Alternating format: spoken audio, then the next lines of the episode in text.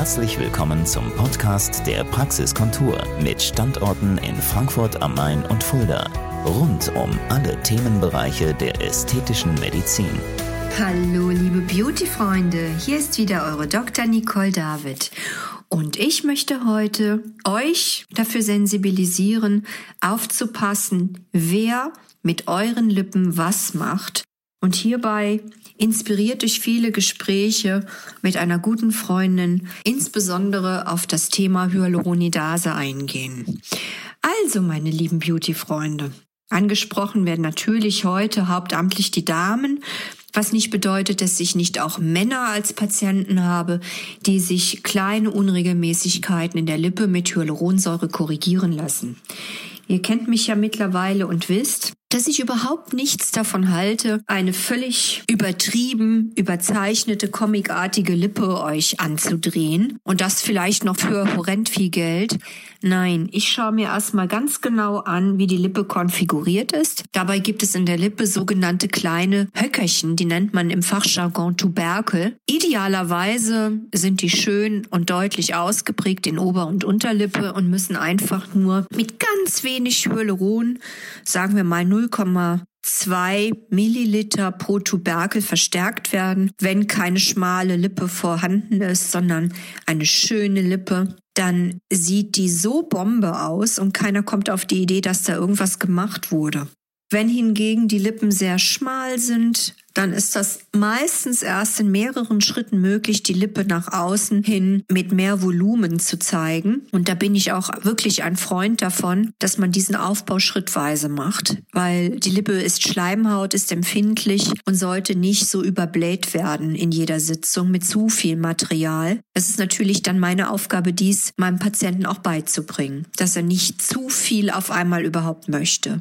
So, wenn nach zwei Wochen das Hyaluron schön eingewachsen ist, sich verbunden hat sozusagen mit dem körpereigenen Gewebe, dann kann man nachlegen, ins Feintuning hineingehen. So, und jetzt kommen wir zu dem unangenehmen Teil, liebe Beauty-Freunde. Zu viel Hyaluron in den falschen Schichten und dann womöglich noch das falsche Hyaluron in den falschen Schichten mit katastrophalem Ergebnis. Das sind dann die Lippen, die verzweifelt zu uns kommen und wir sollen es dann noch mal richtig machen. Ich sag euch, Beauty-Freunde, das ist eine Herausforderung. Mal ehrlich, seid doch mal objektiv. Wer bitte will denn mit solchen Lippen durch die Gegend rennen? Das ist nicht schön. Wenn ihr sprecht, ihr seht euch selbst ja nicht sprechen von außen, ihr seht völlig entstellt aus. Die Lippe bewegt sich beim Sprechen nicht mit. Meistens haben dann diese Damen auch noch Entenschnäbel durch völlig verkehrt gespritztes Zeugs. Ich muss wirklich mich jetzt aufregen. Naja, es hat ja auch was Gutes, weil der eine oder die andere werden sich ja meine Worte zu Herzen nehmen. Finger weg von sowas. Das ist einfach nicht gesund und nicht schön. So, jetzt haben wir aber den Salat und der Patient sitzt da, weint womöglich noch und will seine Lippe zurück. Das ist nicht einfach. Es gibt ein Antidot, also ein Medikament, das in der Lage ist, Hyaluronsäure, egal ob eine Woche, ein Monat, sechs Monate schon drin, es ist in der Lage, das Hyaluron wieder aufzulösen. Und diese Wunderwaffe heißt Hyaluronidase. Wir selber haben natürlich in unserem Körper auch Hyaluronidase.